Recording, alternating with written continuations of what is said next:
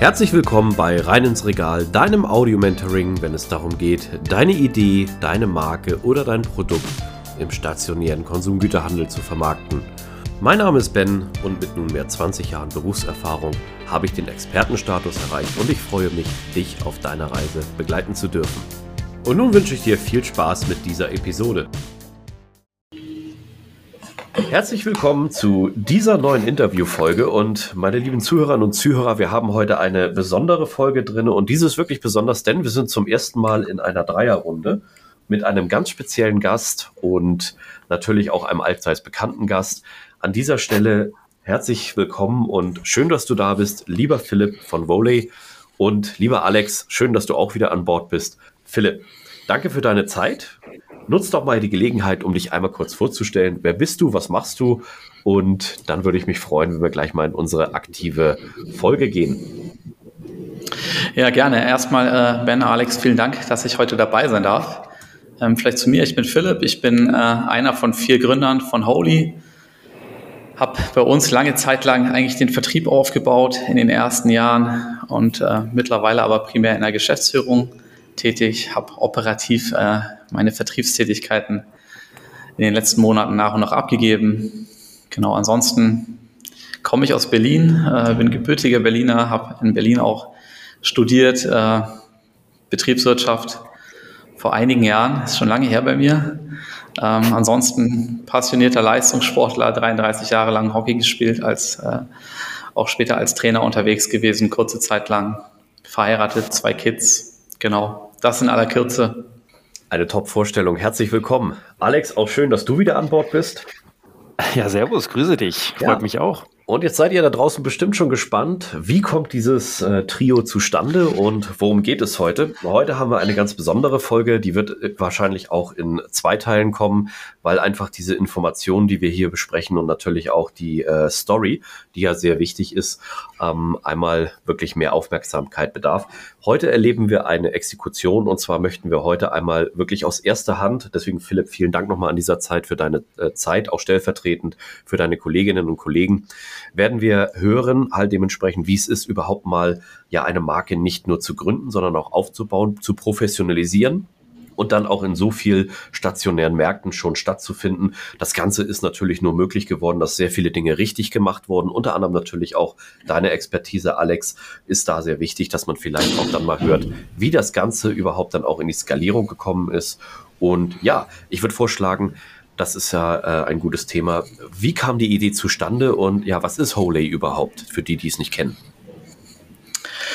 Ähm, Holy steht für innovative und äh, qualitativ hochwertige Frühstücksprodukte. Und die Idee ist entstanden 2016, ähm, gemeinsam mit meinem Bruder haben äh, wir als ja, ehemalige Leistungssportler hatten wir immer schon eigentlich einen relativ äh, engen äh, Bezug zum Thema Ernährung, weil es immer ein wichtiger Bestandteil war. Und was immer aufgefallen ist, ist eigentlich, wie, wie wenig Transparenz äh, und, äh, und Qualität eigentlich in den Regalen im Supermarkt äh, herrscht. Und genau das wollten wir eigentlich anders machen und haben uns gedacht, so, hey, wenn es die vielen Großen nicht äh, richtig machen, dann dann äh, setzen wir uns ran an das Thema und sind eigentlich als komplette Quereinsteiger, haben wir uns diesem Bereich Food genähert. Und äh, das war eigentlich so die Ursprungsidee, warum wir gesagt haben, hey, wir gründen eine Food Brand. Das heißt, die Idee entstand 2016 und unsere ersten Produkte sind 2017 eigentlich äh, an den Start gegangen seid ihr schon einige Zeit da, ne? Und natürlich äh, gab es dort sicherlich auch ähm, viele Höhen und Tiefen, die wir vielleicht auch schon mal in anderen Folgen besprochen haben, durch die ihr auch gegangen seid. Ähm, seit 2017, dann habt ihr leider auch so diese Krisen mitgemacht und umso erfreulicher, dass ihr daraus gestärkt rausgekommen seid, was sicherlich keine einfache Zeit war. Nee, in der Tat, wir hatten tatsächlich einige Krisen äh, hinter uns. Ich glaube, da war es auch äh, wichtig, dass man zum einen äh, extrem leidensfähig sein kann und zum anderen äh, ein starkes Team zusammen hat. Und wir sind ja ursprünglich mal 2017 gestartet im Food Service. Das heißt, unsere ersten Produkte, die haben wir auch immer noch. Die finden zwar eher im Hintergrund statt. Ähm, unsere ersten Produkte waren Ready-to-Blend äh, Smoothies und Shakes. Das kann man sich so vorstellen. Das sind äh, bis zu acht verschiedene Zutaten, die in so einem 180 Gramm Mix kommen ähm, schockgefroren, sodass sozusagen der Gastronom diesen wenn ein Smoothie bestellt wird oder ein Shake bestellt wird, am Ende des Tages eigentlich nur noch zum Holy-Beutel greifen muss, macht ihn auf, äh, packt die Zutaten in den Mixer, 200 Milliliter Wasser dazu und nach 45 Sekunden hast du halt einen Premium-Smoothie ohne, ohne Zusatzstoffe, ähm, frisch, frische Zutaten, ne, Vitamine, ähm, alle noch drin, nicht pasteurisiert.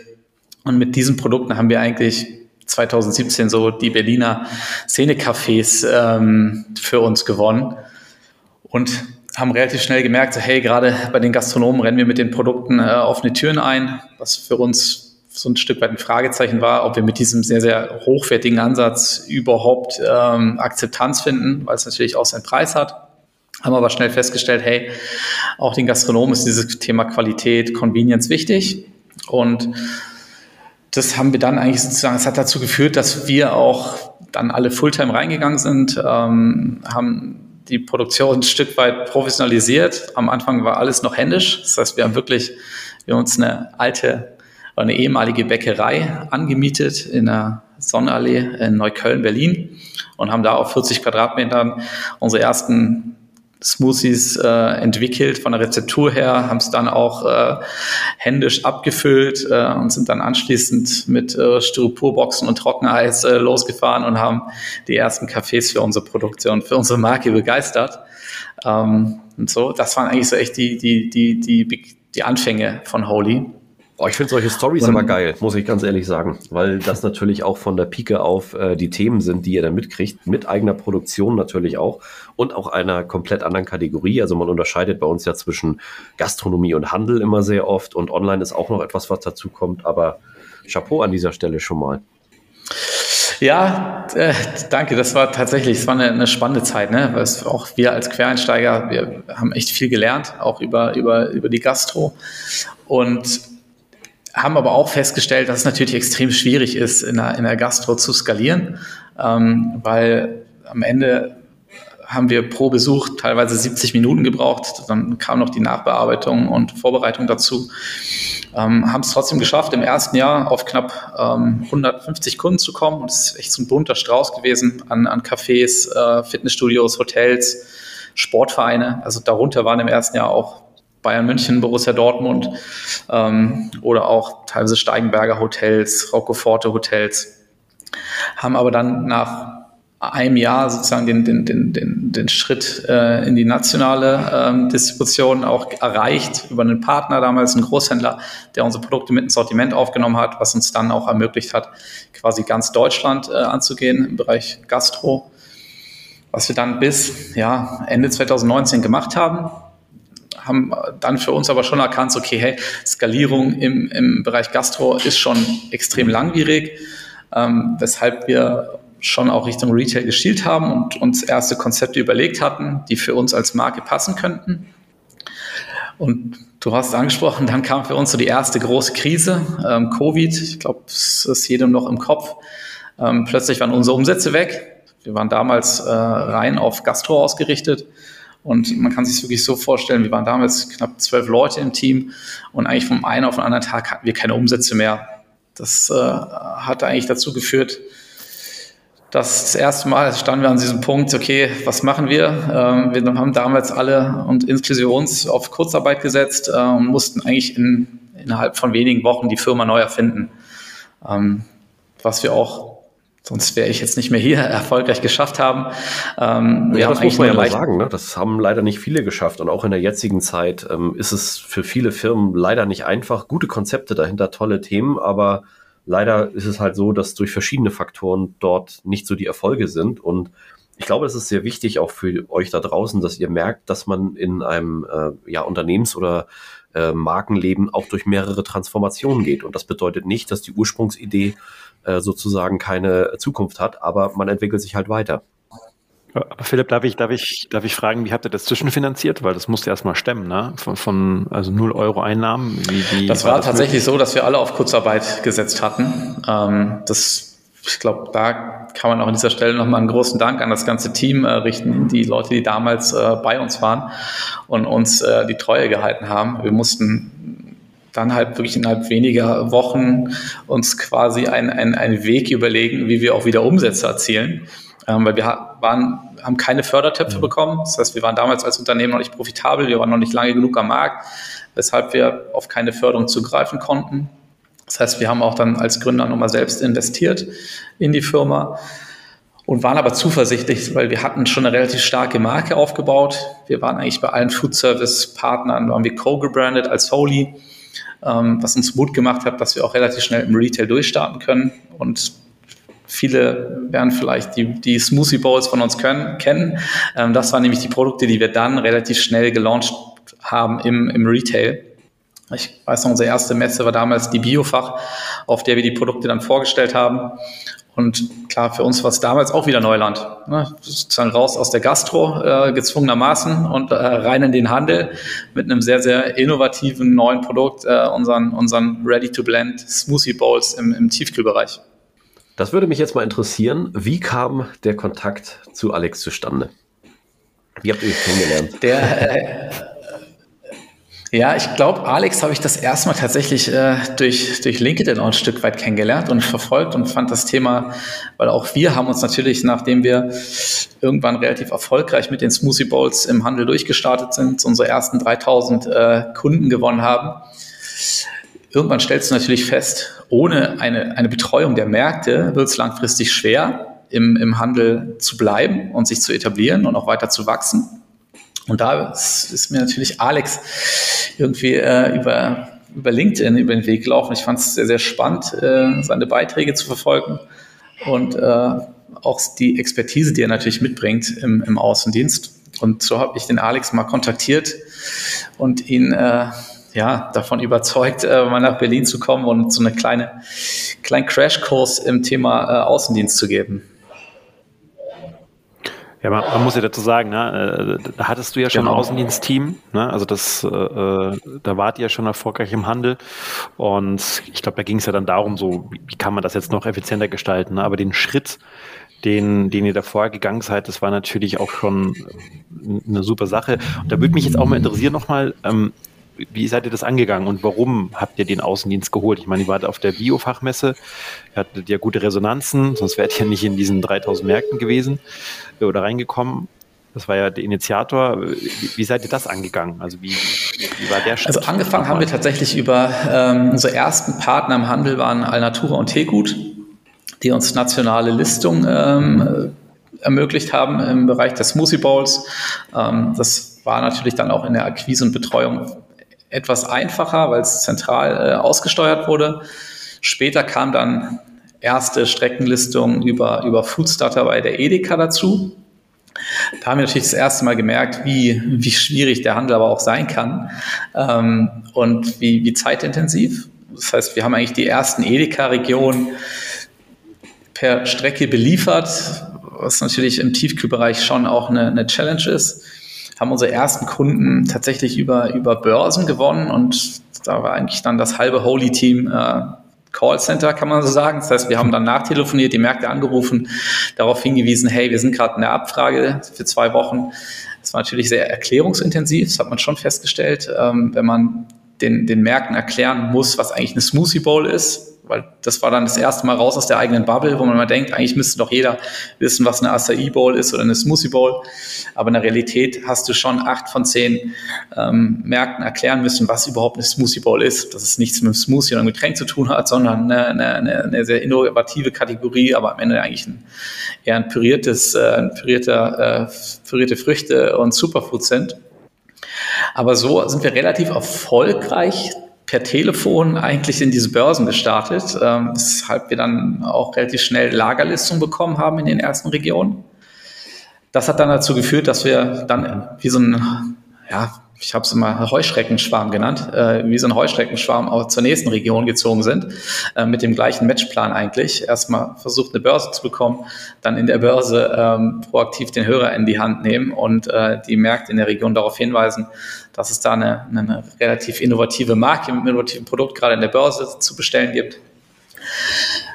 Dann haben wir wiederum festgestellt, okay, wir sind jetzt bei der nächsten Region, haben aber eigentlich dann schon wieder gemerkt, in der Region, in der wir vor vielleicht ein, zwei Monaten unterwegs waren, fallen uns nach und nach die Händler wieder weg, weil sie nicht regelmäßig besucht werden, weil sie nicht betreut werden.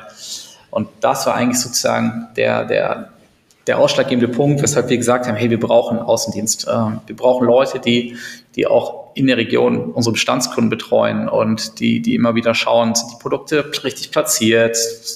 Muss ich dafür sorgen, dass es wieder nachbestellt wird?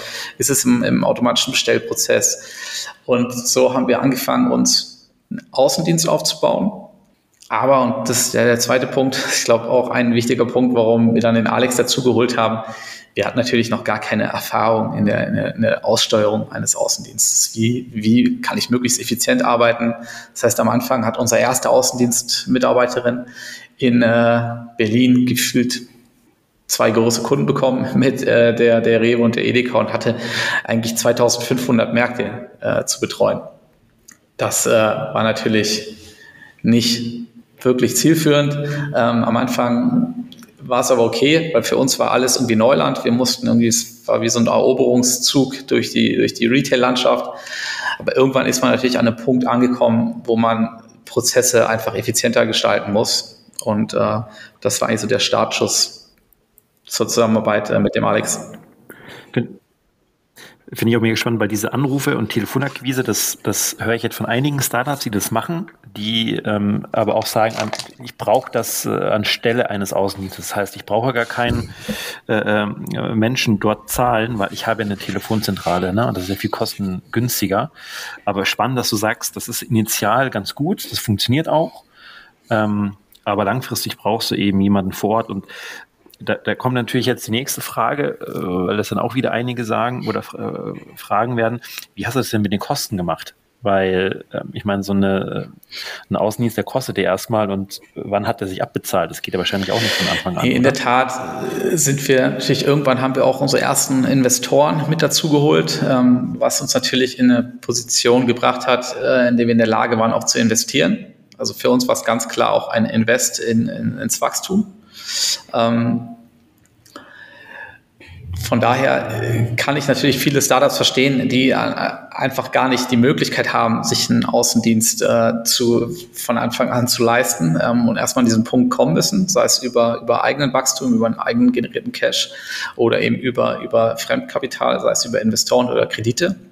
Aber für uns ist es definitiv ein Investment, was sich auszahlt, äh, weil wir eben merken, dass die betreuten Märkte über den Außendienst, die sorgen schon dafür, dass unsere, unsere Listungen stabilisiert werden ähm, und äh, macht es uns auch natürlich deutlich einfacher. Wir sind mittlerweile auch an einem Punkt angelangt, wo wir mehrere Kategorien im Handel haben, nicht mehr nur unsere Smoothie Bowls.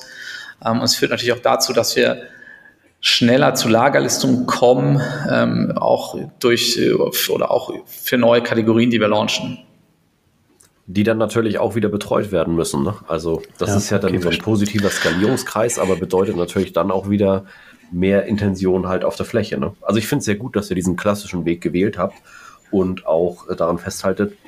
Ihr kennt ja meinen Grundsatz, Menschen kaufen bei Menschen, die sie mögen. Aber ich glaube, das ist vielen gar nicht so Bewusstheit, ne? wie ihr schon sagt, dass man das dann einfach so auf der Fläche auch umsetzen kann und auch Erfolge hat. Ja, definitiv. Also man ist, glaube ich, selber immer wieder überrascht, was man eigentlich für Möglichkeiten hat auf der Fläche. Ähm, da, das überrascht mich teilweise jeden Tag noch selbst, äh, wie viel Gestaltungsspielraum unser Außendienst auf der Fläche eigentlich hat. Ähm, und wir haben hier einen, einen Team-Chat, ein Channel ähm, bei Teams, wo unser Außendienst regelmäßig äh, Fotos äh, aus den Märkten hochlädt und da sind schon die tollsten Aufbauten äh, bei rübergekommen, wo unser Außendienst tatsächlich vor Ort eine Stunde ähm, einen schönen Holy-Aufbau äh, leisten konnte, was natürlich dazu führt, dass es eine extreme Visibilität der, der Marke ähm, wieder gibt, was ja immens viele Faktoren hat. Ne? Zum einen Branding, ähm, aber auf der anderen Seite wird die Rotation natürlich auch extrem stark dadurch beeinflusst, wenn du als Marke visibel bist und vielleicht auch an verschiedenen Touchpoints im Markt auftrittst. Und das kann nur der Außendienst leisten. Das wird kein Markt für dich machen. Branding ist ein spannendes Wort. Ähm, ich, ich, war ja selber schon ab und zu mal mit unterwegs mit euch und äh, was mir aufgefallen ist, ähm, wenn man eure Produkte sieht und vorzeigt, na, da, da, leuchten fast die Augen des Marktleiters. Vielleicht muss man das auch mal kurz beschreiben für die, die, die eure Produkte nicht kennen. Na. Ihr seid ja sehr auffällig, ihr seid ja sehr farbenintensiv. Ähm, das ist quasi, man, viele sagen immer, ach, ich kenne das aus dem Tiefkühlregal, das ist dieses knallige, diese knallige lila Verpackung. Wie, wie seid ihr das denn angegangen? Weil klar, der Außendienst ist das eine, ne, der muss es vor Ort verkaufen, aber das Brand, die, die das Packaging, die, die Story dahinter, das ist ja auch eine, ein entscheidender Faktor. Wie habt ihr das denn gemacht? Weil ich, manchmal habe ich das Gefühl, das wird auch immer unterschätzt. Viele sagen, ja, das Produkt muss von alleine laufen. Aber ihr seid ja auch nochmal explizit einen anderen Weg Ja, auf jeden oder? Fall. Also es war schon von uns immer wichtig, dass wir Holy ähm, als auch als Stück als Lifestyle-Marke ähm, aufbauen und positionieren. Und da ist natürlich das Thema Branding ein essentieller äh, Bestandteil. Unsere Produkte sind immer 100% bio, immer 100% äh, natürlich und, und plant-based. Und gerade solche Produkte sind in der Regel ja immer oft sehr, sehr bedeckt. Ne? Ist so grün oder eher beige.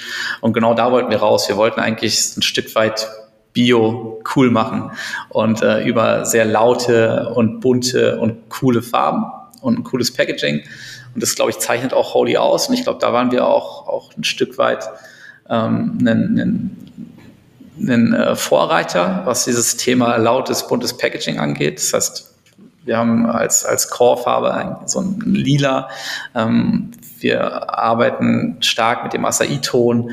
Und du hast schon gesagt, wenn man in den, in den Markt kommt, dann bestechen unsere Produkte, glaube ich, immer durch ein extrem farbenfrohes Packaging.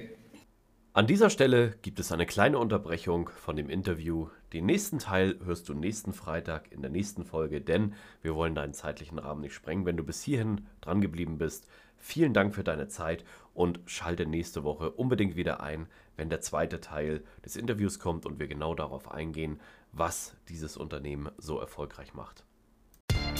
An dieser Stelle möchte ich mich ganz herzlich für deine Aufmerksamkeit bedanken. Schön, dass du bis zum Ende dran geblieben bist. Solltest du meinen Kanal noch nicht abonniert haben, tue dies jetzt, dann wirst du automatisch benachrichtigt, wenn die neuesten Episoden online kommen. Solltest du jemanden kennen, für den dieser Content interessant ist, zögere nicht, mich weiter zu empfehlen. Ich danke dir und freue mich. Bis zum nächsten Mal. Dein Ben.